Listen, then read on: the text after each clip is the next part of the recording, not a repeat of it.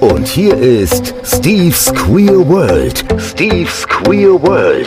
Aus dem Studio von Radio MKW. Der queere Talk aus dem Main-Kinzig-Kreis. Wer braucht denn da noch Queer Eye?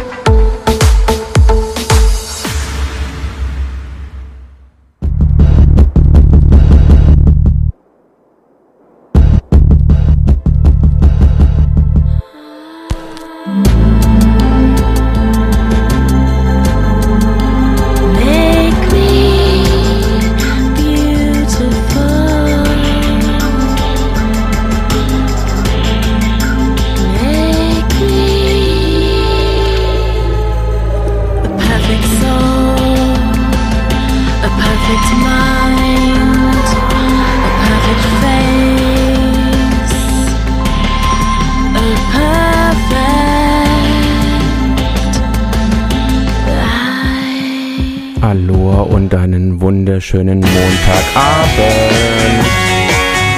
Es ist die World Time und Madonna war jetzt viel zu schnell da. Ich begrüße euch zu einem weiteren Thema hier bei Steve Square World heute Abend. Beauty und Ästhetik und Serienjunkies, wie ich es bin, die haben vielleicht den Titelsong von Niptak jetzt gerade erkannt.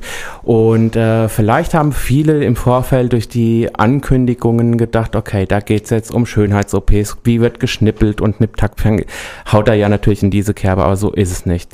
Ich habe Dr. Thomas Zimmermann heute Abend bei mir. Wir haben uns auf das Du verständigt natürlich, weil wir uns auch so schon kennen. Hallo Thomas, herzlich willkommen bei Steve's Queer World.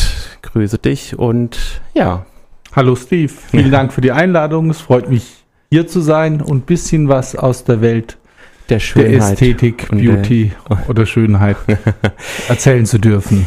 Ja, ich freue mich, dass du Zeit gefunden hast. Ähm, natürlich ist auch bei einem Arzt letztendlich auch der Terminplan immer voll, aber du bist gut erholt. Ihr wart erst im Urlaub gewesen. Genau, Und, es war heute äh, mein erster Arbeitstag. Genau, Nach deshalb zwei Wochen ist Ostsee. das, ist das schön, das nochmal auszunutzen, dass du dann noch fresh bist sozusagen. Und ich freue mich auf die zwei Stunden mit dir, mit euch ZuhörerInnen dort draußen. Und ähm, ja, ich sage jetzt einfach mal, da Madonna ja schon losrennen wollte, ähm, halte ich es noch ein wenig zurück, denn erst einmal kommt Simple mit The Most Beautiful Girl in the World. Und natürlich geht es heute musikalisch um die Schönheit. Und da sind wir wieder heute Abend hier mit Dr. Thomas Zimmermann. Wir sprechen über das Thema Beauty und Ästhetik und ich habe tatsächlich im Vorfeld ähm, ein bisschen Probleme gehabt, Thomas, ähm, es so zu beschreiben, dass jetzt niemand da draußen denkt, wir singen hier jetzt heute Abend ein Hochlied, äh, Hochlied auf äh, die totale Veränderung des menschlichen Aussehens oder dass wir hier eine Sendung darüber machen wollen, dass alle Menschen sich jetzt ähm, äußerlich verändern müssen. Darum geht es ja überhaupt gar nicht. Und das ist, glaube ich, das, was wir auch heute Abend transportieren möchten, was natürlich auch deine Arbeit ist, und zwar die Ästhetik. Und äh, Ästhetik heißt nicht immer einmal komplett Überholung wie bei Cher oder Brigitte Nielsen. Das kann man ja tatsächlich so sagen. Und das ist auch nicht das, was du machst, richtig? Da bin ich, gebe ich dir recht, korrekt. In erster Linie bin ich auch Hautarzt. Genau. Also von daher habe auch eine große Hautarztpraxis in Heusenstamm und die Ästhetik, sage ich so, ist mein Hobby. Und das hat sich doch sehr ausgeweitet. Ich bin sehr gespannt, wie du dann auch dazu gekommen bist. Aber bevor wir jetzt da schon mal losrennen, werden wir erst einmal den, den, sag ich mal, den schönen Steckbrief, den es bei mir anfangs in der Sendung immer gibt, einfach um die ZuhörerInnen da draußen darüber zu informieren, ähm, wer denn, oder auch das Gefühl bekommen, wer denn eigentlich da mit mir im Studio steht. Und ähm, Deshalb erzähl doch mal ein bisschen was von dir selber. So, wie alt bist du? Wo kommst du her? Ähm, wo wohnst du? Beziehungsweise kommst du wirklich hier irgendwo aus der Gegend oder bist du dann schon eher äh, aus dem weiten Lande irgendwie dann plötzlich in Heusenstamm, wo du jetzt tatsächlich wohnst, äh, gelandet? Ähm, dein Beziehungsstatus, das interessiert uns doch natürlich brennend hier bei unserer Sendung. Ja, gut, ich bin 1969 geboren, also jetzt 52, also 51 Jahre alt. Okay. Genau. Ähm, komm oder geboren bin ich in Rastatt, da bin ich auch groß geworden. Das ist in Baden-Württemberg. Mhm. Und bin dann über Heidelberg nach Heusenstamm gekommen. In Heidelberg habe ich studiert, war dort in der Hautklinik, habe dort meinen Facharzt gemacht. Und also Facharzt für Dermatologie, also Hautarzt. Mhm. Habe dann nochmal in Karlsruhe gearbeitet in der Praxis zwei Jahre und bin dann so nach Heusenstamm gekommen, habe da 2003 meine Praxis eröffnet, also vor 28 Jahren. Okay. Du sagtest ja schon, dein Hobby ist die Ästhetik. 18 Ähm, Jahre, stopp, 18 Jahre, so alt bin ich nicht. 2003 war 18 Siehst Jahre her. Ja, es geht, irgendwann fängt an, da muss man wirklich mehrfach rechnen, man dass man auch rechnen, beim, bei ja. der rechtlichen Jahreszahl landet. Ähm, du sagst ja, dein Hobby ist die Ästhetik. Ähm, wenn du mal keine Ästhetik machst, mit was beschäftigst du dich denn sonst noch so außer, ja, außerhalb der Praxisräume, sagen wir es mal so? Gut, wir haben zwei Hunde. Mein Mann braucht auch viel Zeit. Mhm. Das Haus und so weiter. Dann noch Freunde treffen. Also das ist schon für andere Sachen, wie andere jetzt golfen gehen oder so. Da Nee. habe ich leider keine Zeit. Nicht das typische, äh, das ist doch das typische Ärzte-Klischee, die ja, dann wir sagen immer Patienten, kommt doch mal auf den Golfplatz, da kannst du auch. Aber wie gesagt, ich arbeite so viel und bin dann einfach mal froh, wenn ich meine Ruhe habe zu Hause. Und Und du hast doch gerade schon verraten, du hast, äh, bist verheiratet und ihr habt sozusagen zwei Kinder in Form von Hunden, genau. ähm, die auch äh, ganz schnuckelig und brav sind. Ja, die durftest du ja kennenlernen am Sonntag. Genau, so sieht's aus. Und ich, ich musste nicht vom Türchen wegrennen oder sowas. Also sie haben Nein. mich sehr herzlich willkommen geheißen. Ähm, Thomas, ich spreche auch immer gerne in dem Part auch nochmal so über das Coming Out oder äh, das Outing. Ähm, kannst du dich noch erinnern, wie das bei dir war? War es ein Coming Out? Sprich, du bist tatsächlich nach draußen gegangen oder hat man dich geoutet? Ähm, kannst du dich noch erinnern, wie es war und wann das war und wie du dich gefühlt hast oder wie, auch wie du dich davor gefühlt hast? Gut, ich bin Kind der 80er Jahre und wurde da auch groß sozusagen. Und Mhm. damals, ähm, ja, war mir das schon relativ früh bewusst, dass ich äh, schwul bin Mhm. und habe das den besten Freundinnen erzählt. Und das kam dann auch dazu, dass man mit 17 nach Berlin einen Schulausflug oder von der äh, freien Jugend in, in Rastatt, das von der Stadtjugend aus, war das ein Ausflug nach Berlin über den Transit damals noch, Mhm. war ja noch ähm, West-Ost. Genau. Und da sind wir hingefahren und eine Freundin sagte mir, du musst da ins Lipsticks gehen, das ist das für mich. Und Lipstick war in Westberlin damals die, die angesagte Kneipe, eigentlich eine lesbische Kneipe, die zweimal in der Woche schwul war. Und da bin Okay. ich dann hin, habe mich aber nicht allein hingetraut und habe dann einen guten Freund gefragt, habe gesagt, komm, gehst du da mit? Und der sagt damals, ja, geh mit. Also ist er mitgegangen und ich war total geflasht, so viele Männer auf einmal und habe dann auch gleich so ein bisschen geflirtet und wollte dann unbedingt wieder hin. Und der Thomas, der damals dabei war, der ist auch Thomas, der sagt dann, aha, ja, schwul verarschen und so weiter. Und für mich war das leider gerade nicht so. Und dann hatte ich dann eine andere Freundin gefragt und hast, habe ich gesagt, gut, da ist was, da gehen wir hin, ganz spannend. Und Mhm. die Gabi, sie, die war sofort dabei. Und dann sind wir zwei Tage später wieder an dem Abend hingegangen. Und dann habe ich gleich doch Kontakte geknüpft, auch langwierige Kontakte über Jahre, Mhm. die ich dann auch noch hatte und dummerweise war das dann so, dass der Thomas den anderen erzählt hat, dass es da einen Ort gibt, das ist halt total lustig, da muss man hin und Schwule verarschen und dann kamen an die 20 junge Männer rein, als ich gerade sozusagen mit ähm, den Berlinern in Kontakt war. Und das hat dann dazu geführt, dass mein Coming-out relativ abrupt in Rastatt bekannt war. Ich Okay. weiß, wir sind dann zurückgefahren mit dem Bus. Da wusste es wahrscheinlich schon jeder. da wusste es jeder, ja. Sogar meine Mutter, die war Apothekerin, kam gleich jemand in die Apotheke und hat es gesagt, was natürlich eine Katastrophe war. Für mich war das dann eigentlich der Punkt, wo ich mich da so ein bisschen zurückgezogen habe und Mhm. dann einen anderen Bekannteskreis, Freundeskreis aufgebaut habe und ab da Ja. war das eigentlich kein Problem. Wie haben denn deine Eltern reagiert? Wenn deine Mutter das tatsächlich jetzt auch, sag ich mal, über die Buschtrommel erfahren musste, aber wie ist sie dann im weiteren Verlauf dann damit umgegangen? Gut, meine Mutter, das war ein Thema, hat Okay. lang gebraucht, bis ich dann jemanden nach Hause gebracht habe, den ich auch äh, vorstellen wollte oder konnte. Und es war der Andreas dann wirklich zum ersten Mal, dass ich den mit nach Hause gebracht hat.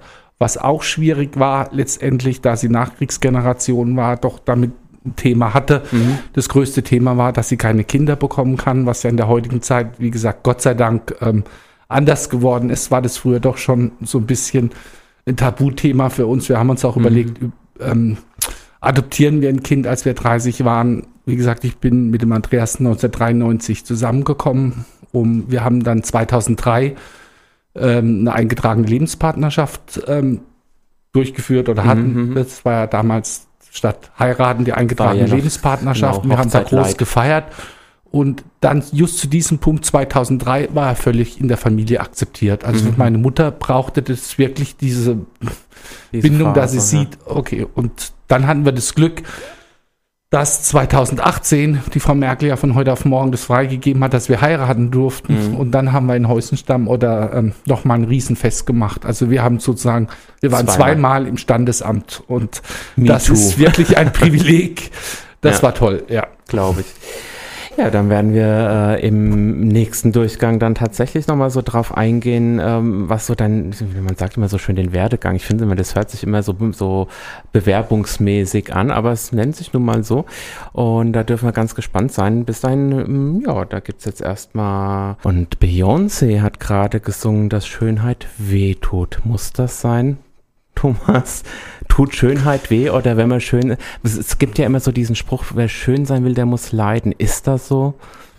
Nicht direkt, es gibt verschiedene Verfahren. Ja. Und Das, äh, also das heißt, man muss sich nicht immer wehtun. Nein. Sie, ja gut, sie Nein. singt auch hier über das Okay. Siepen von den Haaren, wenn die gebürstet werden und so weiter.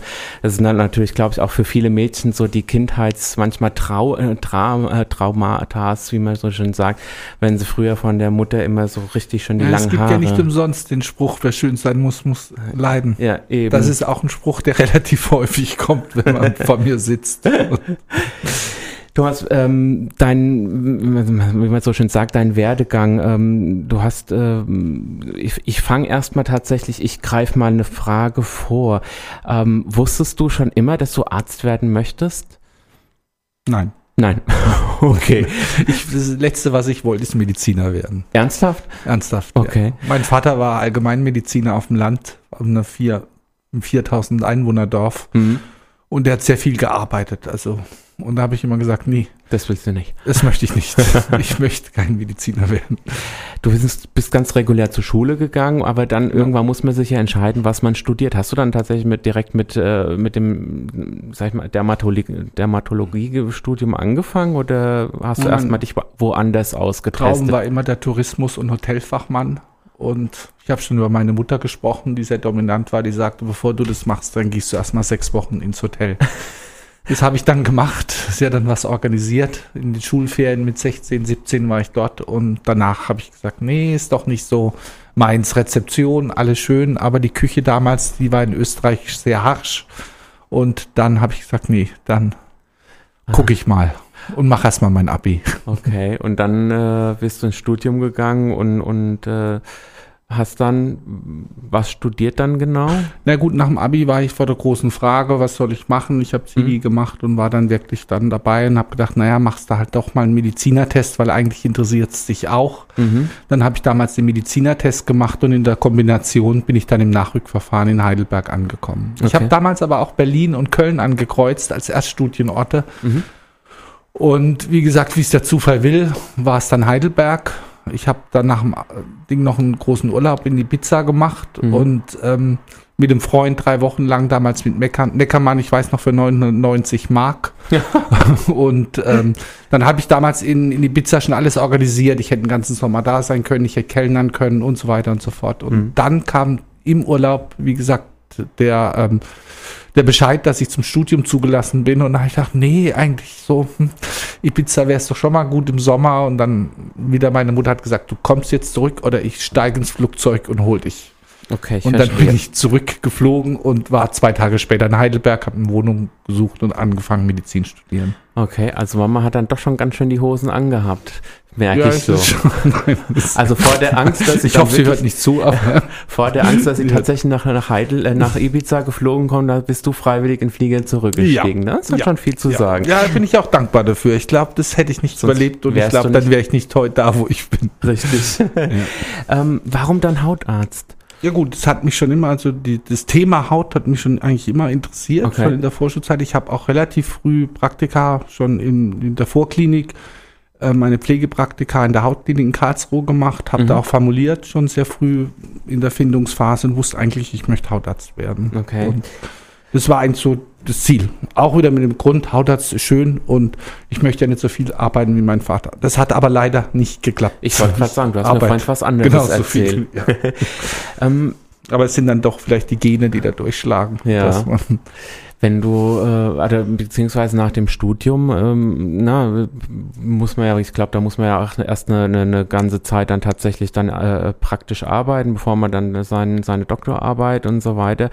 Was, was hast du denn dann, wenn, als du dann dein Studium abgeschlossen hattest, wo hat es dich denn dann hin verschlagen? Wo, wo startet man denn so als Hautarzt? Gut, ich war, äh, wie gesagt, in der, habe Medizin in Heidelberg in der Fakultät äh, studiert Mhm. Und hatte das Glück, dass ich PJ in der Hautklinik gemacht habe und dann da wirklich einen Platz bekommen hat, was sehr begehrt war. Also Mhm. ich hatte da wirklich sehr Glück. Unter anderem habe ich mit meinem Oberarzt gut verstanden und habe gesagt, wenn ich jetzt Haut mache, dass ich erstmal ähm, ein, zwei Jahre nur HIV, also Infektiologie mache. Die sind in Heidelberg in der Hautklinik untergebracht gewesen damals. Und dann war ich ein, zwei Jahre auf Infektionsstation und habe fast eine HIV gemacht, bevor ich dann zur Haut bin. Mhm. Ja. Was hat dich dazu bewegt, gerade das dann speziell zu machen? HIV dann in diese Richtung zu gehen, da die erste Zeit. Das war halt für mich sehr, also ich konnte mich das ja identifizieren mit den Patienten Mhm. und im PJ hatte ich da einfach sehr, sehr gute Kontakte und habe, ähm, wie gesagt, also die ganze STD, Sexual Transmitted Diseases, Mhm. Ähm, die war ja damit auch angegliedert, ist in Deutschland ja auch in der Hautmedizin angegliedert oder war. Das Ganze ist jetzt sehr spezifischer geworden. Aber früher war das schon so, dass es ein sehr breites Feld war, die Haut und die ganzen Geschlechtsorgane, also auch die HIV-Ambulanz und die STD-Ambulanz in ähm, Heidelberg war. Und das hat mir irgendwie, ich weiß nicht, das hat mich angezogen, das hat mir Spaß gemacht, da zu Mhm. arbeiten mit den Leuten. Und dann irgendwann kam dann die Idee, eine eigene Praxis aufzumachen.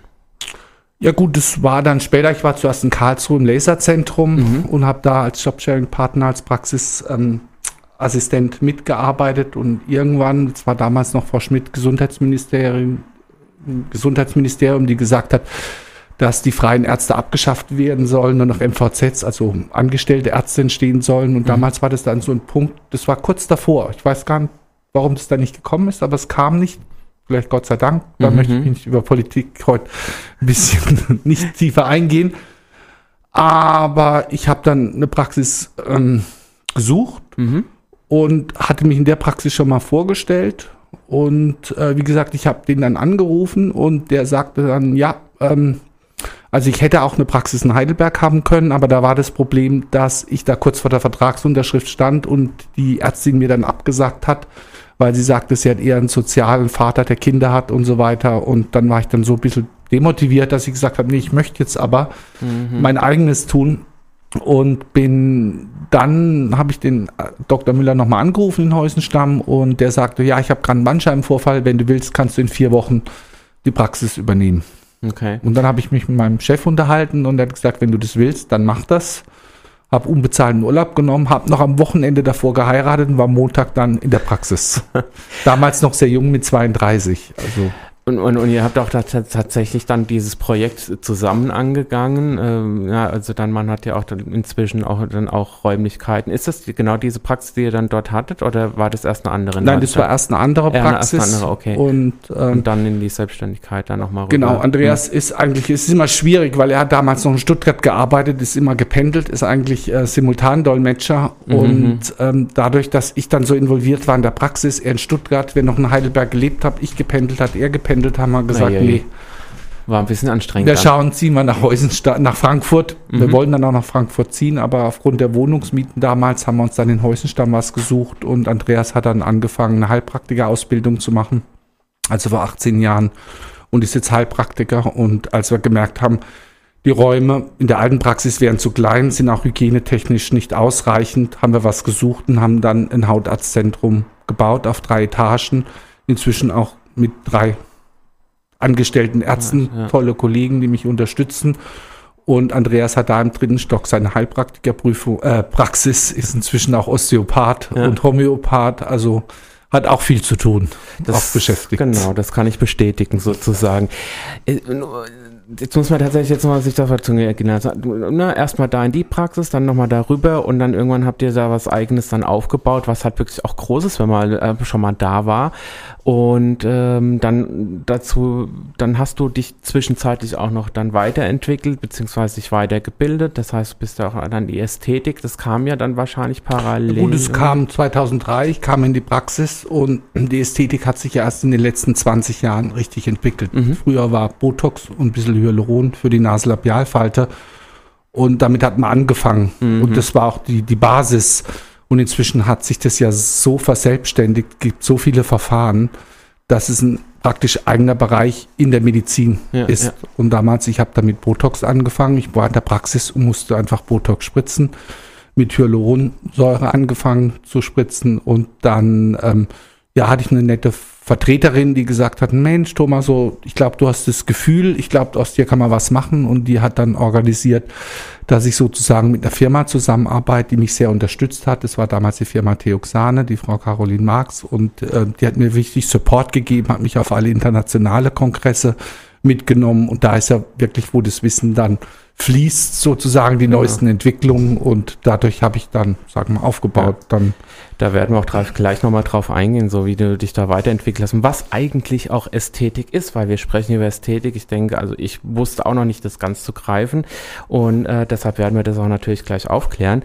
Ähm, davor haben wir jetzt erst. Aber da habe ich mal- vielleicht wieder eins. Wir haben ja dann, die Räume für die Ästhetik wurden auch wieder zu klein, sodass wir nochmal eine Genau, das habe ich Privatpraxis. ja gerade noch, ich habe gerade noch Genau. mal rübergeschielt, das haben wir ja vergessen. Ihr musstet ja tatsächlich dann noch erweitern. Genau, weil die Ästhetik so viel wurde, Ja. habe ich dann nochmal eine Praxis in Gravenbruch im Kempinski angemietet und da schließt sich wieder der Kreislauf, wie meine Mutter sagt, bringe ich meine Mutter wieder rein, die sagt, jetzt bist du ja im Hotel, weil das ist eine Praxis im Hotelbetrieb mal, die Mutti wusste Grafenbruch. da schon, wo es genau hingeht. Genau. Das ist tatsächlich so. Ja, wir haben jetzt erstmal äh, Taylor Swift mit Gorgeous, dass man ein bisschen nachhelfen kann, oder? Ja, aber das sind wir beim Thema. Da sind wir wieder beim Thema. Ähm, Thomas, ähm, einfach nochmal so für, für mich und meine ZuhörerInnen dort draußen. Ähm, Ästhetik, was versteht man äh, im Endeffekt jetzt aus der Sicht eines Arztes oder wenn man jetzt in, in, in diesem Bereich davon spricht, was, was versteht man genau unter Ästhetik? Und wir haben, wie gesagt, was ist Ästhetik, was ist Beauty, was ist Schönheit. Ne? Mhm. Da zitiere ich immer ganz gern Immanuel Kant, der sagt, ähm, es ist immer eine subjektive Wahrnehmung und zählt ähm, im Auge des Betrachters. Das heißt, ähm, jeder nimmt es individuell wahr und es ist eigentlich eine individuelle Sache. Und ich kann jetzt nicht sagen, Gesicht ist hässlich oder ist nicht schön. Für mich ist es ethnisch. Wir haben ja ganz viele. Also die Ästhetik ist wirklich ein Boom. Es ist fast für mich manchmal ein bisschen ausgeufert. Dazu zählen natürlich auch die sozialen Medien, die Änderung, was alles möglich ist. Wir haben mehr oder weniger Normierung, genormte Gesichter. Es muss so sein, gerade mit der Selfie-Generation. Die Digital Natives, die sich fotografieren, dann gefällt die Nase nicht, das Kinn. Das ist eine Gruppe, man kann das in verschiedene Gruppen aufteilen, aber es gibt einfach auch die Leute, die sagen, okay, ich möchte mich einfach wohl an meiner Haut fühlen, möchte den Alterungsprozess aufhalten und da ist, wo ich wirklich immer gerne eingreife, wo auch mein Hauptklientel ist. Das ist einfach so ein bisschen den Alterungsprozess aufzuhalten, das Gesicht natürlich zu halten und praktisch das, was verloren geht im Gesicht im Altern, wieder durch Volumen oder durch spezielle Verfahren ähm, das Gesicht da wieder ein bisschen zurückzuführen. Aufzubauen, Ja. Also meine Patienten sagen, sie möchten natürlich aussehen. Die wollen nicht nach außen gehen und dass jemand sagt, "Oh, was hast du gemacht, bist du unterspritzt geworden. Das ist dann eher was Negatives. Ja. Natürlich haben wir auch einen Kunden oder Patientengut, die natürlich auf gewisse Attribute im Gesicht Wert legen, das heißt eine Vergrößerung der Lippen oder ein prominentes Kinn oder die Wangenregion. Das sind auch immer so, sagen wir mal, Epochen. Ne? Wir hatten lange die Epoche, wo sich alle auf das Mittelgesicht gestürzt haben, wir das Gesicht aufgebaut haben, zu oberflächlich injiziert, dass wenn die Leute gelacht haben, die Hyaluronsäure rausgeploppt ist, dass die Leute kamen, ich möchte aber nicht so unnatürliche Wangen haben. Dann Ja, ja. ging es um die Lippe, Ohofen, äh, Standardsatz, ich habe nichts gemacht, aber Mhm. klar, jetzt waren wir bei der Jawline, beim Ja. Kieferwinkel, jetzt kommen die Schläfer, also Ja. was ich durchführe, nochmal im Ab- Abgrenzung zum operativen Fach, sind minimal invasive Eingriffe. Das Ja. heißt, die Ästhetik, wo wir mit Spritzen oder mit Hautebenheiten oder die Haut einfach frischer aussehen lassen, auch von außen. Und da sind wir wieder bei der Haut. Wie gesagt, bei der Hautkonsistenz. Genau. Das heißt, ähm, es gibt eigentlich gar keinen Unterschied zur Dermatologie, sondern es ist eine Ergänzung äh, zur Dermatologie. Sonst, na, so, sonst hättest du dich ja nicht in diese Richtung Klar. entwickelt. Ja. Ja, klar, die Leute kommen auch aus medizinischer Sicht. Ich Ja. meine, du kannst natürlich auch, ähm, wenn zum Beispiel tiefe Aknenarben, kleine Fältchen, die kann man wirklich sehr schön behandeln und sagen wir mal, ein, ein Prozess, was, was man, wenn man ein Gesicht anschaut, dann ist es häufig der erste Blick, wie sieht die Haut aus. Mhm.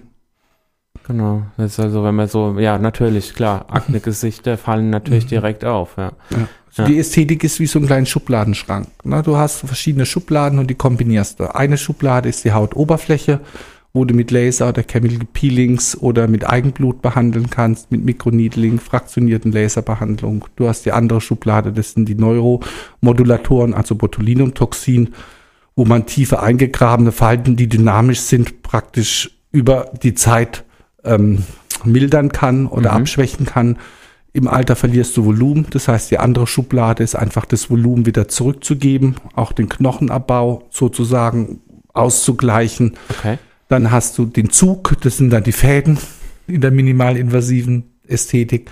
Du hast, ähm, du kannst Fettgewebe reduzieren, gerade wenn das Sacking, wenn das Gesicht zusammenfällt, nach unten fällt, die ähm, Also hier, das, was ich hier gerade so ein bisschen hier unten am Kinder so entlang schlackert Ja. wie bei einem Huhn. Das, also das ist das, was kann man, man wunderbar mit der Fettwegspritze, der Injektionslipolyse oder mit dem hochfokussierten Ultraschall behandeln Mhm.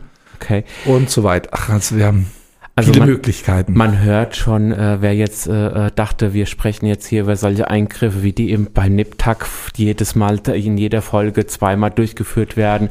Es wird nicht gesch groß geschnippelt, es wird hier kein äh, Gesicht halb abgezogen oder die Kopfhaut äh, äh, zur Hälfte über den Schädel zurückgezogen, sondern hier geht's wirklich um minimalinvasive Eingriffe, um im Endeffekt, ich sage ja mal, so eine natürliche vielleicht Verjüngung zu sehen, wenn ich das so Genau, richtig also verstehe. mit wenig Mitteln können wir wirklich großartige Groß. Ergebnisse erzielen. Natürlich bleibt die plastische Chirurgie der Standard. Natürlich. Das heißt, wenn ich sehe, ein Patient, ich kann da keine Erfolge erzielen oder Mhm. muss so viel ausgeben, dann ist immer wieder, kommt man zurück zu den Operationen, die immer einen Standard machen. Die Leute sind auch dankbar, weil sie kommen da wieder zurück, zeigen das und dann kann man an die äh, Volumengabe geben, also um das Gesicht noch zu verbessern. Aber die plastische Chirurgie, wie gesagt, also da gibt's keine Frage, ist immer der Standard. Ich wollte gerade sagen, weil wir sprechen auch nachher dann nochmal drüber, dass ihr ja da auch oftmals zusammenarbeitet. Du bist jetzt auch tatsächlich jetzt so bekannt inzwischen in der Szene, in der, sag ich mal, Ästhetik-Szene, in, äh, auch Naturheilpraktik. Du hattest mir ja tatsächlich erklärt, dass eigentlich die ganzen, wie, wie du schon sagst, die ganzen Kosmetikerinnen jetzt Heilpraktikerinnen werden, damit sie Botox spritzen können. Aber du bist jetzt tatsächlich, da hast dir so einen Namen gemacht, dass du auch Schulungen und, und, äh, äh, und, und Vorträge hältst ähm, in diesem Bereich. Ähm, da sagst du auch, kommen ja auch manchmal auf ganz, sag ich mal, so ganz äh, verschiedene äh, äh, Situationen auf dich zu, wo, wo Ärzte auch auf dich zukommen, fragen, was könnte ich da machen? Also, du wirst auch tatsächlich so zu, als äh, Ratgeber manchmal genutzt. Ja. Ja, das ist leider oder es ist so, das ist mein Hobby wiederum, am Wochenende am Handy zu sitzen, weil ähm, wir haben halt in Deutschland den speziellen Fall, dass Heilpraktiker und Ärzte injizieren dürfen. Möchte ich jetzt nicht wertig sagen, weil es gibt bei beiden, beiden Gruppen schwarze Schafe Klar. und sehr gute ähm, Injektoren. Und ähm, dadurch, dass ich halt sehr gefördert wurde, habe ich sehr viel Schulung für die Firma gegeben. Inzwischen arbeite ich eng, habe den Namen schon vorhin genannt von der Frau Marx mit Novia zusammen. Die hat mir das wirklich ermöglicht, dass ich deutschlandweit dann auch Kurse gegeben habe für Heilpraktiker und Ärzte, die ausbilde in den Injektionsverfahren. Und gleichzeitig arbeite ich auch mit der DGBT, bin der Referent, also die Deutsche Gesellschaft für Botulinumtoxin und Augmentation und äh, bilde da auch Ärzte aus, also zertif nehme die Zertifizierung ab für die für das Spritzen von Botox und Hyaluron. Das ist auch ganz gut, wenn man jetzt neu im Fach ist, auch, äh, neu in dem Bereich als Endverbraucher sozusagen als Kunden will sich da informieren, dann empfehle ich immer doch auch auf die Seite der DGBT gehen, weil da wirklich äh, zertifizierte Ärzte aufgeführt sind. Das gleiche gibt es auch im Heilpraktikerwesen, wo praktisch gibt es jetzt auch verschiedene Verbände, die das Ganze so ein bisschen ausarbeiten, dass ein Curriculum auch für Heilpraktiker entsteht und da sollte man sich schon vorher informieren. Bevor man dann Des Weiteren hinrennt. Ja. ist es wirklich heute ein Thema, was jeder machen kann. Die Preise sind nicht mehr so hoch und werden natürlich auch durch das Franchise, durch die Kommerzialisierung gibt es viele Institute, die auch für billiges Geld ähm, eine Lippenaugmentation für 100 Euro anbieten. Da kann ich wiederum noch verwarnen, weil es sollte halt auch ein gutes Präparat sein. Das ist ja, was du Das eben auch ist- sagtest, sich vorher einfach besser informieren Genau. und vielleicht 50 Euro mehr drauflegen, wenn ich weiß, da ist es richtig gemacht. Wir sprechen gleich über deine Patienten und du sagtest ja auch, es gibt auch verschiedene Situationen, wo man mit, äh, mit anderen zusammenarbeiten muss und ähm, da können wir sehr gespannt sein. Dein Auto innen und außen so sauber gereinigt, als hättest du es selbst gemacht. Räderwechsel, Motorservice, Lackreparatur und vieles mehr bei deiner Beispielwerkstatt. Deiner Beispieltankstelle. Gute Werbespots zu fairen Konditionen gibt es bei Radio MKW. Wir sind schon wieder zurück und talken hier weiter um die Wette sozusagen. Ähm, Thomas, wir haben gerade schon so ein bisschen über die Ästhetik selber gesprochen, um einfach auch nochmal klarzustellen, um was geht es bei Ästhetik. Ähm, dass es bei der Ästhetik auch nicht um die plastische Chirurgie geht, das ist einfach nochmal ein anderer Part, der aber auch oftmals mit ins Boot geholt werden muss. Aber erstmal so zu deinen Patienten. Du sagst es schon, du hast die meisten deiner Patienten wollen eher so dieses äh, natürliche Aussehen zurück. Ähm, was, wie, wie kann man sich so deine Patienten vorstellen? Weil ich, früher war das ja so Ästhetik, plastische Chirurgie, das ist nur was für Reiche. Sind deine Patientinnen, Patienten alles nur so, sage ich mal, reiche Damen und Herren oder wie ist das da bei dir gestaffelt? Nein, so wie sich das durch alle Altersgruppen inzwischen zieht, auch durch alle Bevölkerungsschichten. Mhm. Und Das heißt, ähm, ja, das, das ist, du sagst ja auch vorhin schon, ähm, ja, es gibt halt welche, die bieten schon die Botox-Spritze für 100 Euro an, ähm, aber auch die Ästhetik an sich ist inzwischen schon, wenn man das so sagen kann, salonreif geworden. Also das heißt auch bezahlbar für es ist auch geringe Verdiener. geworden, ja. ja. Mhm. Ähm, was sind denn so die, oder auch nochmal die, die, die, die, ähm, die Gruppierungen? Ähm, Frauen, Männer, wie, wie, wie liegt da so bei euch die Quote? Sag mal, ich behandle zwei Drittel circa Frauen und ein Drittel Männer. Ja, Ja. Das zieht sich schon. Kommen die noch äh, irgendwie mit einem großen, mit einer großen Baseballcap und einer äh, großen Sonnenbrille dann zu euch in die Praxis, damit keiner von der Straße ihn äh, erkennt, wenn er da in die Praxis reingeht? Oder? inzwischen nicht mehr. Nein, das war 2003. Ich weiß, da hat Andreas und ich angefangen und sagen konnten, wir müssen das ein bisschen publik machen. Da haben wir damals noch in unserem Kosmetikinstitut, das ganz klein über der Straße war, haben wir ähm, Abende gehalten, so spezielle Themen, einmal Botox, einmal Hyaluron. Mhm. Und ähm, da war das so ein bisschen geheim und die Leute sind gekommen und so rein und dann waren sie aber sehr glücklich, es waren immer so 10 bis 20 Frauen und die haben sich dann ausgetauscht und waren dann ganz glücklich, sind dann auch noch vor der Tür stehen geblieben und haben gesagt, ja, endlich können sie darüber reden, sie trauen sich ja. Also das hat sich Gott sei Dank im Vergleich zu anderen Ländern in Deutschland auch ge geändert. Ne? Ich meine, wenn wir jetzt die Ostländer oder Südländer Genau. sehen, da ist das Thema ja viel offener. Ne? Mhm. Das Ja, das hast du mir tatsächlich im Vorgespräch erzählt, dass es ja Länder gibt, jetzt sage ich mal im Osten oder auch ähm, dann im, im, wenn man richtig in den arabischen Raum geht, da ist das eigentlich mehr oder weniger an der Tagesordnung. Ja, im Iran ist normal, dass jede Frau Botox hat. Da spritzt jeder Arzt Botox. Das gehört dazu wie Nägel und, und Kosmetikerin. Oder Kosmetiker, sagen wir so. Wahnsinn. Die, ähm, Paz so da, die Bedürfnisse deiner Patienten, was sind so die meisten äh, Fälle, die, die du vor dir hast? So, gibt's da so, ne, ich sag jetzt mal, bestimmte Behandlungen, die sehr oft einfach kommen oder ähm, ist das eher bunt gemischt? Das ist bunt gemischt, ja. Also Ja. es ist bunt gemischt, wie ich schon sagte, alle Bevölkerung, alle Altersgruppen und ähm, es ist halt immer dann ein Beratungsgespräch erstmal notwendig und Mhm. dann muss man erstmal, wie gesagt, auch den Patienten ein bisschen analysieren, warum macht er das, kann ich dem überhaupt helfen, ist er danach auch zufriedener? Das ist so, was man so im Laufe der Jahre sich aneignet, auch so ein Mhm. bisschen die Patienten anzugucken und zu überlegen, warum, was sind da die Intuitionen, warum will er das machen? Weil Ja. das zählt ja dann auch später mit zur Zufriedenheit von ihm und vor allen Dingen von mir. Ja, ja. Wenn man da jetzt so überlegt, ähm, jetzt sagen wir ja, äh, man sollte ja auch manchmal nicht zu viel machen, sondern sollte sich ja auch akzeptieren und äh, du hilfst, unterstützt ja mehr. Ähm, was, was sagst du zu PatientInnen, die dann sagen, oh, ich will jetzt hier die mega Schlauchbootlippen und äh, die Lieder oder was auch immer, das muss alles ganz, also sagen wir mal, es ist over the, overdosed. Ja? Was sagst du solchen PatientInnen? Gut, da muss ich wieder ein bisschen ausholen, weil es ist ja in Deutschland wirklich, oder es ist ja so durch die sozialen Medien, gib mal Hashtag Lippen ein, Lippenunterspritzung oder Hyaluron und Lippen.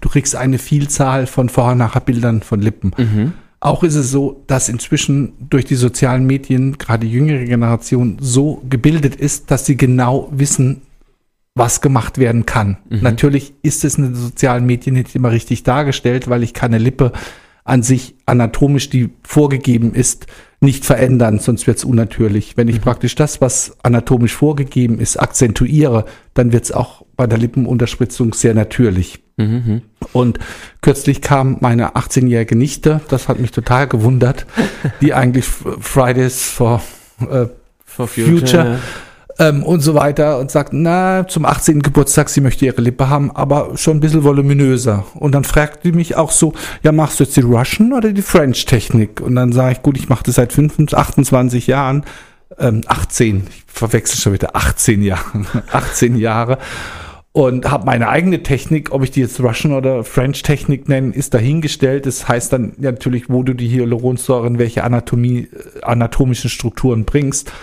Und da war ich dann schon etwas verwundert. Ähm, genau. Und die junge Generation, die die Lippen so übertherapiert haben will, die kommt eigentlich nicht zu mir. Die Mhm. googelt, schaut und in Deutschland gibt es ähm, mehrere Influencerinnen, sage ich jetzt mal, in, in der Ästhetik, das sind zwei, drei Heilpraktikerinnen in Deutschland, die nur Lippen machen und die bekannt sind von überall und da gehen die hin. Mhm. Ich habe immer wieder Leute, wo ich das dann auch mache, weil ich denke, wenn ich es nicht mache, dann macht es jemand anders. Da bin ich ehrlich, ich mache es nicht gerne und berate halt immer vorher und sage, Mensch, Mädel, wenn du jetzt schon anfängst, Ja, ja, alle halbe eben. Jahr dir einen Milliliter Hyaluron in die Lippe zu injizieren, das ist dann nicht mehr natürlich und das Gewebe verträgt es dann auch irgendwann nicht mehr. Was in 20, 30 Jahren passiert, das wissen wir jetzt ja noch gar nicht. Weil im Endeffekt ist es ja ein relativ neues Fach. Mhm. Wenn, wenn man da jetzt auf die, tatsächlich auf die Langzeit äh, äh, schaut, wa- im Endeffekt ist ja immer wieder ein Eingriff in den Körper, in die Haut. Ähm, sprich, es, es hinterlässt ja jedes Mal auch irgendwo was, so eine Nadel, so ein Nadelstich und so weiter. Und du sagst schon, wenn man das so in so jungen Jahren anfängt, ähm, wie, wie, wie, wie verdreht jetzt zum Beispiel eine Lippe das, wenn sie jetzt mit 16 angefangen wird zu spritzen? Äh, wie sieht die denn dann mit 30 oder also, mit 45 aus? muss dazu sagen, dass, ähm, was man vorhin schon angesprochen hat, von meinen Wochenenddiensten, dadurch, dass ich sehr viel Schulung halte und sehr bekannt bin, Mhm. Ähm, das wird ja alles doch sehr verherrlichend in den Medien dargestellt, in den sozialen Medien. Und aber klar, es ist ein Eingriff, es ist eine Injektion unter die Haut und Mhm. du hast natürlich auch unter der Haut oder im Gewebe Strukturen, wo du die Hyaluronsäure nicht injizieren willst. Das kann mal ein Gefäß sein, wo es zu Gefäßverschlüssen kommen kann, wo es wirklich gravierende Nebenwirkungen geben kann mit Nekrosen, also Absterben vom Gewebe im Gesicht, wenn nicht gleich das Gegenmittel, also die Hyaluronidase injiziert wird, was Hyaluron auflöst. Deshalb ist für mich in den Schulungen das Wichtigste, den Leuten auch dieses Nebenwirkungsmanagement beizubringen. Und dann kommen dann natürlich auch immer wieder am Wochenende dann die Bilder, mein Handy ist voll. Ich glaube, ich habe in Deutschland die meisten Nebenwirkungsbildern. ähm, wo ich dann die Leute berate, wie sie rangehen sollen, gerade wenn Gefäßverschluss ist. Ähm, das andere ist, was hast du jetzt gefragt? Ich weiß schon gar nicht mehr. Genau, Ja, ist halt auch, die Langzeitwirkung. dass die Leute kommen und sind überspritzt und irgendwann wird ihnen auch zu viel oder sie haben Schwellungen unter die Augen, unter den Augen, weil da Hyaluronsäure auch Wasser zieht. Das heißt, ich bin auch sehr viel beschäftigt, Sachen wieder gut zu machen. Mhm. Das heißt, aufzulösen, die Hyaluronsäure wieder wegzunehmen. Gerade bei den Lippen, wenn junge Mädels das in frühen Jahren beginnen, irgendwann können sie die Lippen auch nicht mehr sehen und dann muss man das wieder auflösen.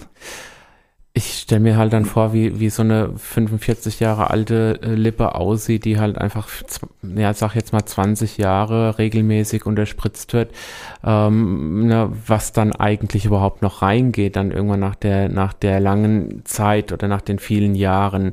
Und äh, ähm, ne, wa, was passiert dann, wenn man da nichts mehr reinkriegt? Ja, Also wie, wie, Ja, wie- gutes Gewebe regeneriert sich dann Ja, schon noch. okay. wieder, ja. Alles klar. Ähm, ich bin jetzt gerade, wir haben jetzt ein bisschen jetzt alles durcheinander gewürfelt. Ähm, ich würde gerne im nächsten Part auch nochmal mit dir so über die Patienten, so über die, ich, ich sage jetzt mal so ganz vorsichtig, so die Härtefälle sprechen. Auch so, was natürlich für uns hier äh, bei Queer World, einfach weil wir auch von der queeren Welt sprechen, ähm, wie hoch ist der Anteil an queeren Menschen, die bei dir reinkommen? Was sind da so, so die typischen? Sind es eher, sind es tatsächlich die Schwulen, die dann kommen oder gibt es auch tatsächlich auch die eine oder andere äh, ähm, Transfrauen, einen Transmann oder da ist ja so, wir mal, was immer ganz interessant ist und ähm, vor allen Dingen auch nochmal so, wie du mit deinen Patienten umgehst, weil du sagst ja auch äh, schon vorhin und auch im Vorgespräch, es ist sehr, sehr wichtig, mit Patienten ein Beratungsgespräch zu führen, zu erörtern und die auch dann zu begleiten, weil du mir auch sagst, du hast viele Patientinnen, die du schon viele Jahre auch dann sozusagen begleitest. Ich denke, das werden wir uns im nächsten Part vornehmen und jetzt haben wir erst einmal einen hübschen Lügner, den Shakira und Beyoncé besingen. Weiter geht's hier im Galopp. Äh, Wir sprechen hier immer noch bei Steve's World über das Thema Ästhetik und Beauty. Und der Thomas Zimmermann ist immer noch da. Doktor von Beruf, Hautarzt und Ästhetikexperte, kann man tatsächlich so sagen. Wenn er so deutschlandweit so weit bekannt ist und um Rat gefragt wird, dann hat man sich schon einen Namen gemacht. Thomas, ich habe jetzt, ähm, oder wir haben vorhin schon ein bisschen durcheinander gesprochen, alles Mögliche. Ähm, ich würde jetzt einfach nochmal so auf diese äh, Betreuung von Patienten zurückkommen. Ähm, du sagtest ja schon vorhin ganz kurz, ähm, eine, eine intensive Beratung und auch den Patienten verstehen. Ähm, wie läuft es da für dich auch ab? Äh, dem- Weil ich, ich habe so aus den Vorgespräch tatsächlich ein bisschen rausgehört, dass du ja auch irgendwo ein bisschen auch äh, äh, psychologische Behandlung machst, indem du, wenn du mit deinen Patienten da äh, die intensiven Gespräche führst und auch einfach zu, zu beachten, wo geht die Reise des Patienten oder der Patientin hin. Unterschiedlich, also das ist so, ich habe es gar nicht zugehört, ehrlich. Du hast nicht zugehört, ne? Also sag Ja. Ich glaube, ich muss dir dein Handy da drüben mal abnehmen.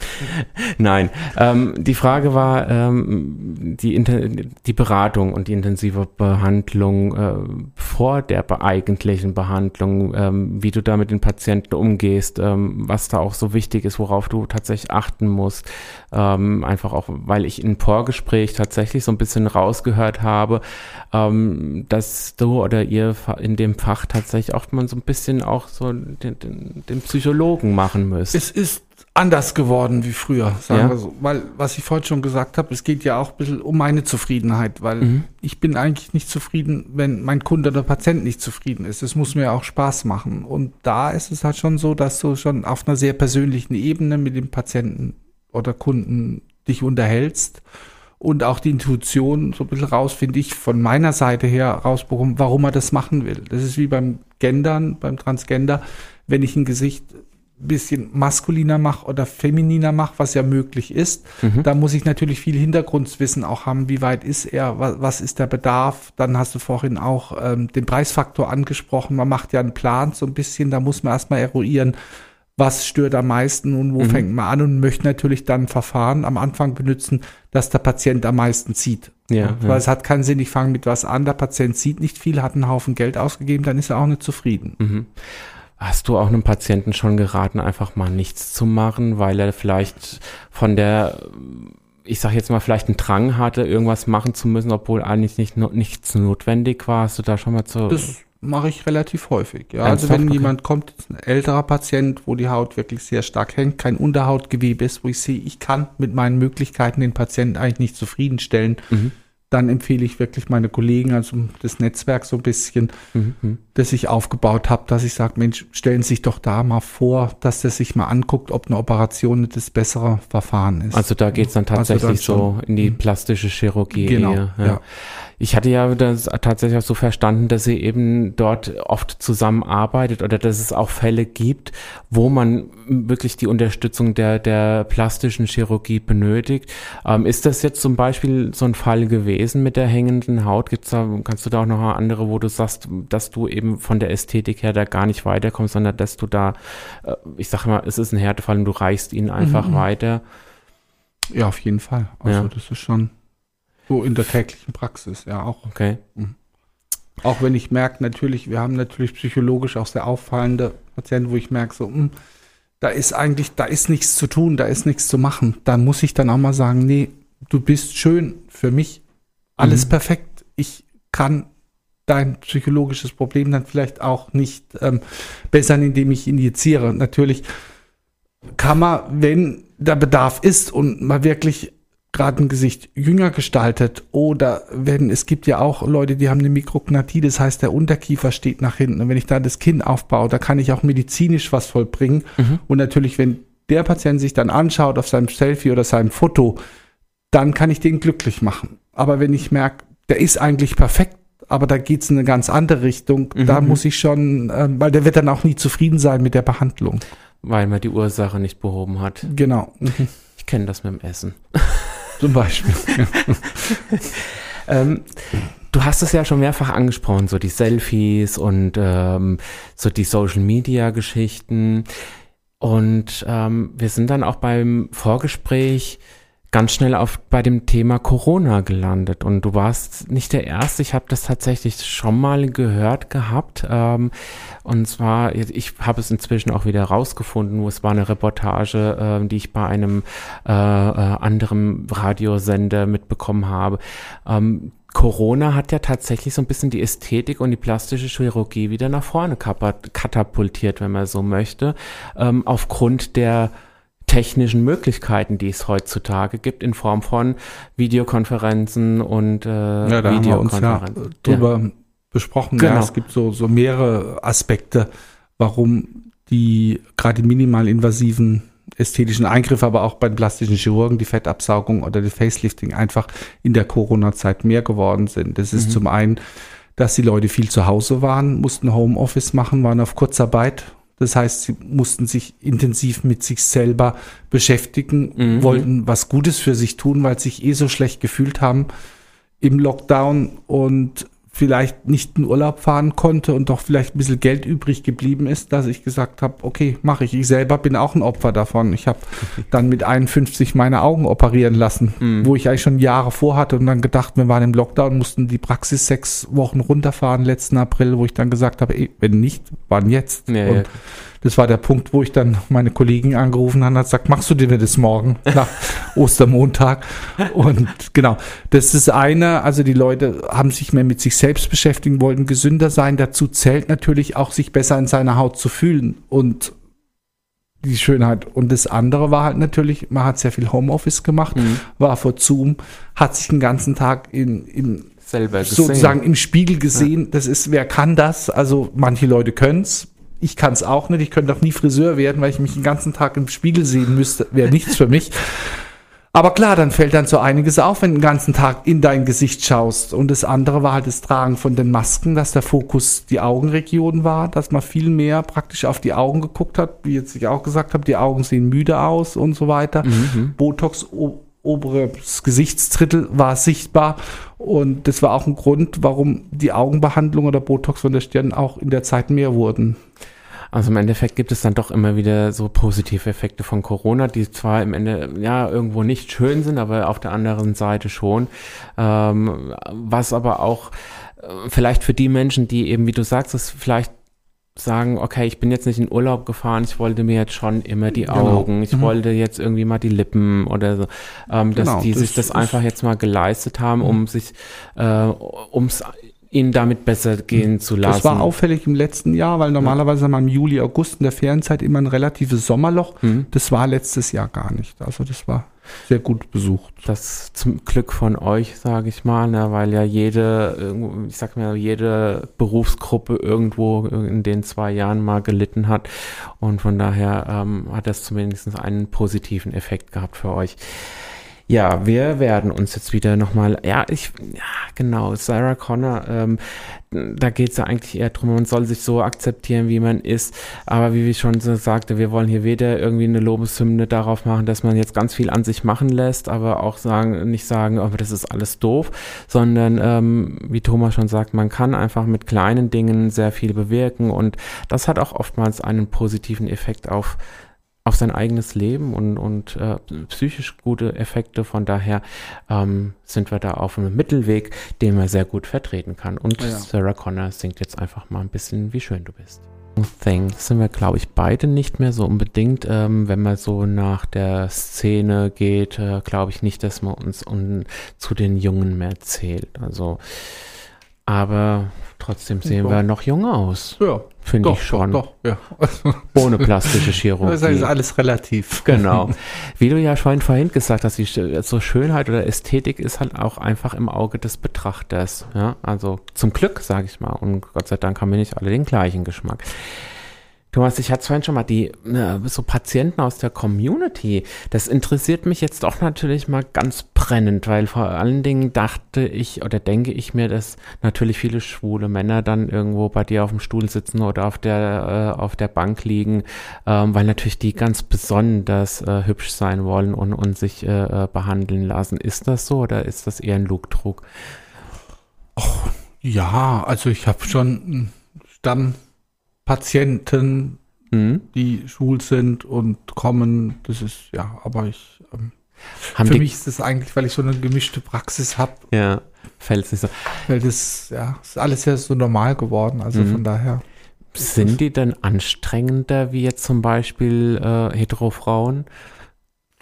Oh, sehr provokante Fragen. Nee, kann ich nicht sagen. Nein, ist, ist im Endeffekt, ja, also. Du darfst doch provokant naja. antworten. Nein, also es- Also ich ja, sagen, ich sag, sa- sagen wir es mal andersrum. Äh, fordern Sie mehr äh, Aufmerksamkeit oder mehr äh, Beratung oder so? Weil es ist ja schon, ich, ich kann es mir schon, ich, ich kenne mich doch selber.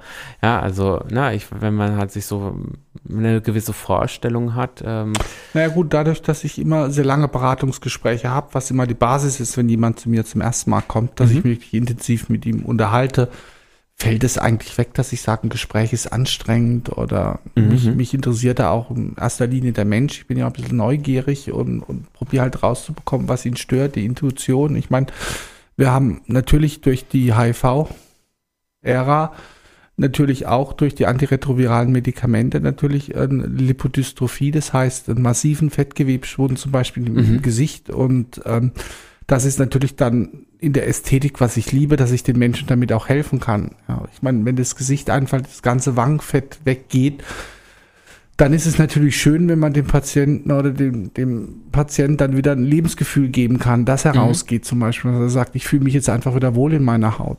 Weil ich ist ja dann total isoliert, wenn du dich nicht wohlfühlst und dich im Gesicht anschaust und sagst, nee, so gehe ich nicht weg. Ja, das Mhm. ist auch im Umfeld, Ja, treff ja, keine klar. Menschen. Da ist es dann das Schöne, dass ich dann den Patienten auch wirklich helfen kann. hm.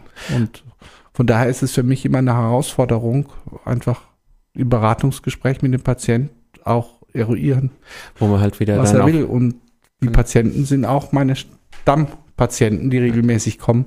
Und in dem Fall spritze ich eher Polymixsäure, was eine insgesamt Kollagenaktivierung macht. Oder äh, modelliertes Gesicht, ja. Mhm.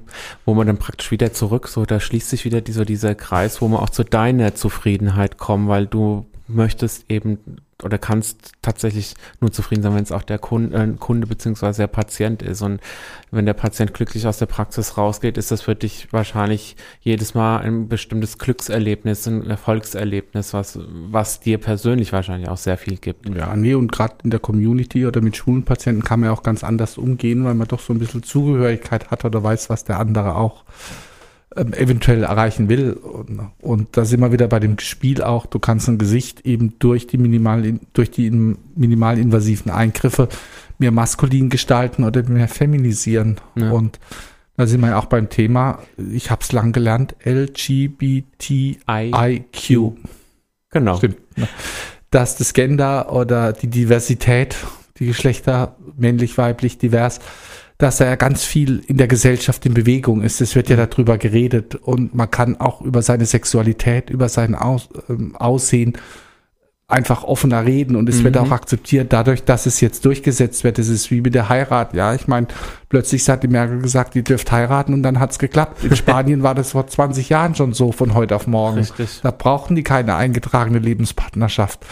Wir haben jetzt hier durch die sozialen Medien und einfach dieses, diese Frage einfach auch nach der Sexualität spielen mit den Geschlechtern, wenn wir bei den Gendern sind. Ja, ja. Und ähm, auch in den jungen, junge Generation, die jetzt auftritt. Ich habe mich da, wir waren in Paris für Filmed, also für eine Hyaluronfirma und haben ein Interview gehalten. Und da habe ich mich mal intensiv auch mit den Generationen ne, auseinandergesetzt, mit den sogenannten ähm, äh, der Postwar, also der, der Nachkriegsgeneration, dann die Babyboomers, dann die Generation X, Y, die Millennials Ja. jetzt die Generation Z, die Digital Natives. Und es ist jetzt gerade in dieser Gruppe ja ganz Diskussion über diese LGBTIQ, über das Geschlecht, das junge Mädchen sich jetzt schon fragen, ähm, Was bin ich? was bin ich genau? Und Ja.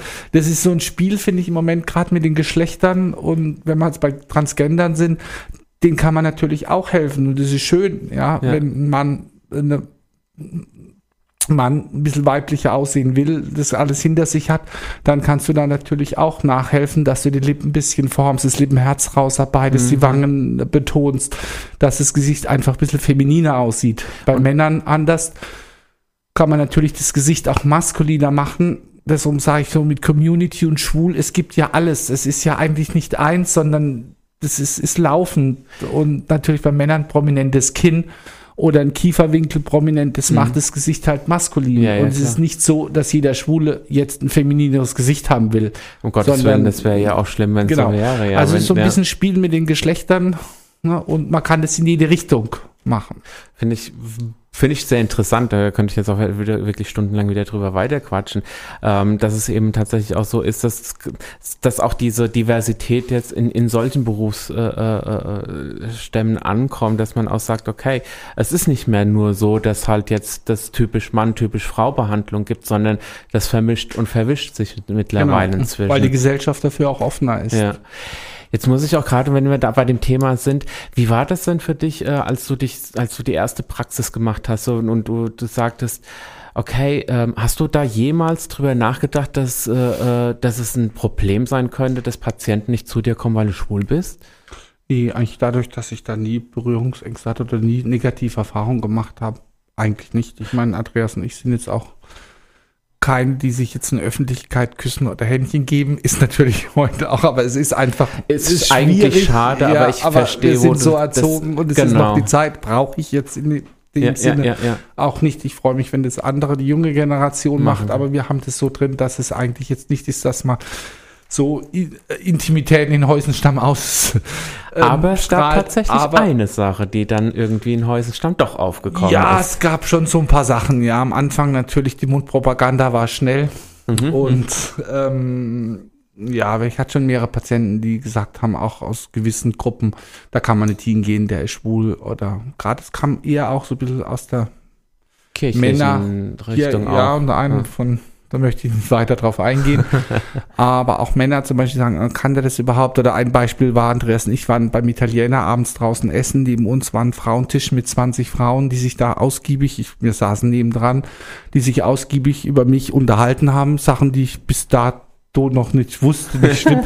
Aber die eine sagte dann, den Satz habe ich immer noch ähm, im Kopf, ja, ich meine, ähm, spritzen kann er schon. Ich meine, ähm, äh, Friseure, ich gehe auch zum schwulen Friseur und er hat ja das Händchen dazu. Also wenn er schwul ist, kann er ja auch das Händchen haben für Schönheit und gut unterspritzen.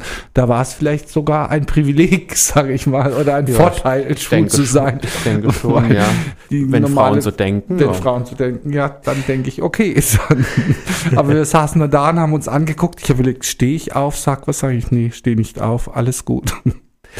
Und es gibt aber doch an den einen oder von Heteromännern doch ab und zu mal den einen oder anderen dummen Spruch. So, hab ich. Bei gewissen Sachen ja, aber das ist eigentlich, ja. Da, kriegen kann ich halt auch an. stehen. Genau. Genau. Wir sprechen, und das ist äh, äh, das Faszinierendste überhaupt, äh, dass du äh, oder äh, dich mit ein paar Leuten zusammengetan hast und hast gesagt, wir müssen jetzt mal was anders machen. Wir sind in der Generation Social Media und wir müssen unser Thema einfach mal anders nach draußen äh, transportieren und äh, hast dir dazu die Tante Gladys ins Boot geholt. Und das ist ja natürlich äh, eine Megabombengeschichte geworden und da sprechen wir gleich drüber. Denn wir haben jetzt Right Side Fred, I'm too sexy for my shirt. Ich hab's einfach mal rausgetragen. Das ist gut. Ich dachte, das passt einfach wie die seht das Faust Video. Covergirl, ähm, das wollen viele sein tatsächlich. So, also ich glaube, viele Mädels, äh, bestimmt auch Jungs, träumen davon, irgendwann mal äh, das Cover von irgendeinem Magazin äh, zu zieren.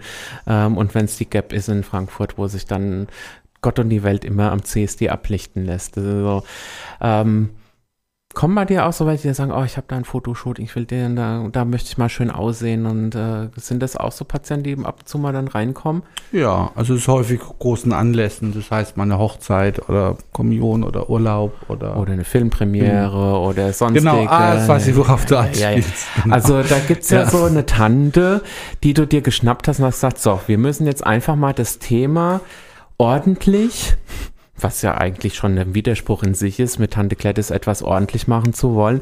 Ähm, und dann äh, das Thema oder unsere Behandlungen einfach mal lustig und simpel erklärt, aber auch, auch auch so ein bisschen Corona geschuldet. Ja. Das war wirklich eine Zeit so im März, als der Lockdown anfing und ich bin ja sehr viel unterwegs. Also ich bin wirklich fast jedes Wochenende irgendwo in Deutschland oder international vor Corona gewesen und äh, da fiel mir das auch erstmal ein. So, ja, da saß ich im April auf dem Balkon und habe gesagt, du Andreas, jetzt wäre mal gerade hier, jetzt wäre ich in Berlin, nächstes Wochenende in Hamburg, das Wochenende drauf in Nizza auf dem Kongress und dann hier und dann hab ich gesagt, hä, sag ich ja, bin ich erstmal so runtergekommen und hatte plötzlich wieder Zeit nachzudenken und zu machen Mhm. und dann irgendwie habe ich mir da Gedanken gemacht, bist ja auch viel in den sozialen Medien gewesen hast geguckt, gemacht und natürlich, wenn ich Instagram aufmache und waren halt viel Werbung von Kollegen und Heilpraktikern, wo ich dann sage, hm, ich bin jetzt nicht so ein Sozialer, ich möchte jetzt nicht irgendwie da was reinmachen und vorher nachher Bilder, das ist nicht so meins. Das langweilt mich haben dann ja auch auch andere schon. irgendwann und dann kam ich irgendwie mit Markus, also Tante Gladys,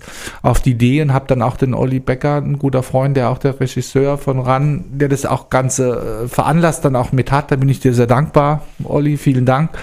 Ähm, den habe ich dann gefragt, du meinst du, die Gladys wird mit und mir mal so ein bisschen eine Spagat vielleicht auch, so ein bisschen seriös, aber auch so ein bisschen lustiger, so Art Comedy, Kabarett mit einer Drag Queen, mal so ein bisschen Werbefilme zu machen und der Olli, ja klar, da fragt er mal, ne? Ich kannte zwar Markus, aber Olli hat ihn gefragt und Gladys war auch begeistert.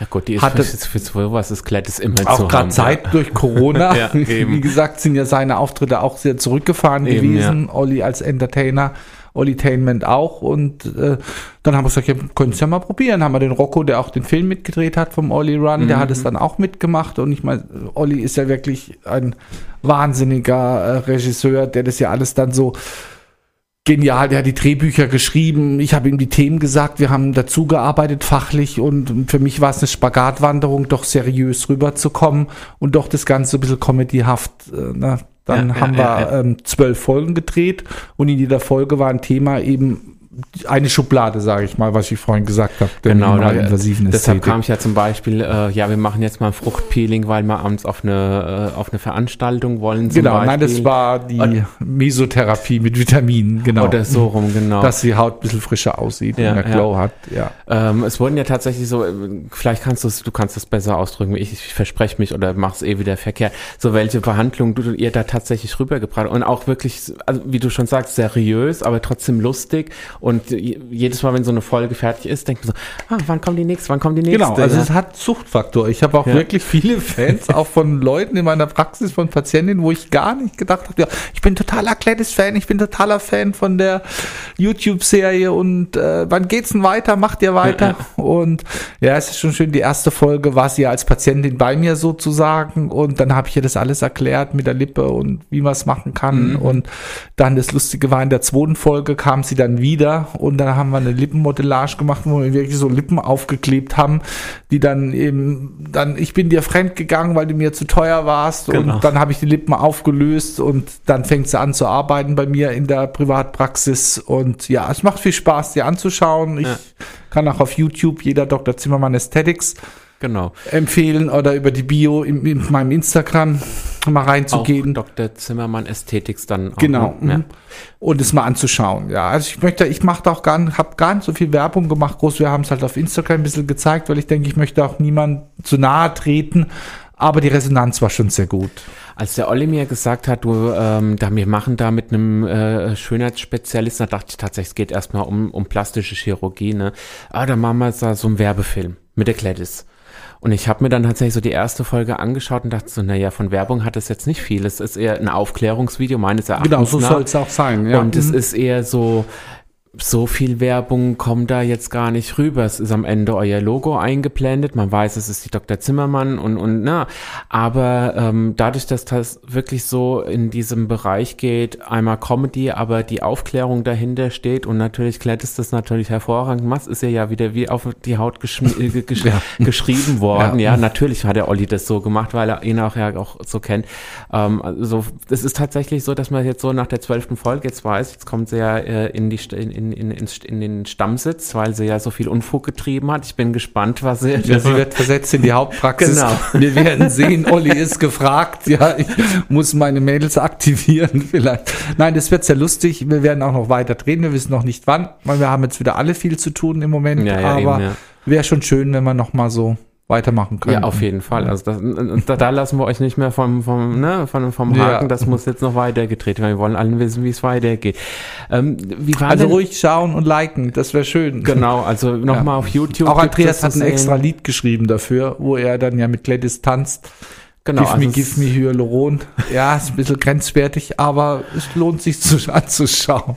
Also, äh, wie gesagt, das ist, ähm, wenn man sich's anschaut, weiß man, wie es zu nehmen ist, denke ich. Aber es gab es auch andere Reaktionen, waren welche Also kritisch? Ja. schon, ja. Eher, weil es eben spaßig gemacht wurde Ja, oder es war ein, ein, ein, ein Kommentar, das war ganz am Anfang, dass es halt ähm, so ein bisschen, Wild hätte sich im Grab umgedreht, das ist keine Art von Spaß oder so, das ist eine und so weiter und so fort. Ich habe es gar nicht Mhm. groß gelesen. Hab, wir haben dann probiert, das zu kommentieren, aber ich denke, keiner muss es schauen und es soll jedem Richtig. selber Ist überlassen sein. Und, genau. Ja. Aber ich glaube, es ist schon ganz gut geworden.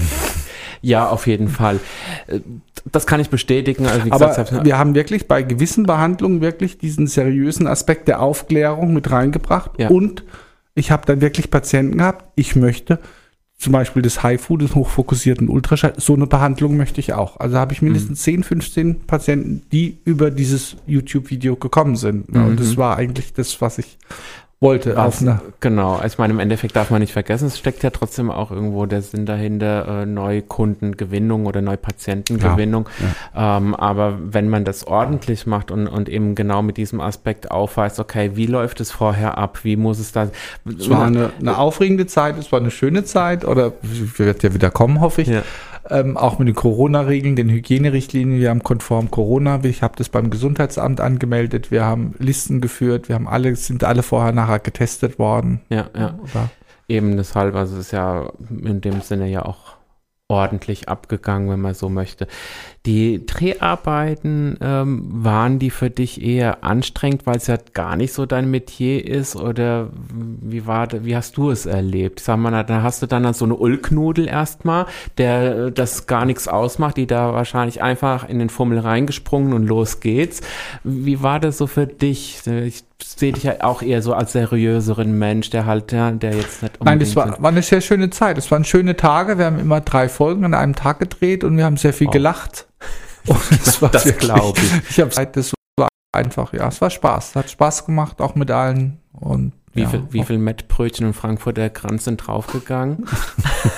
Das kommt ja erst, Das wenn kommt. Markus sein neues Lied vorstellt. Das, Das ähm, ja, nee, also ist noch ein bin Grenzen, schon mit, mit Nahrungsmitteln ein bisschen vorsichtig. Also es ist eigentlich kein Frankfurter Kranz und kein Mettbrötchen irgendwie verunglimpft worden oder Nahrungsmittel.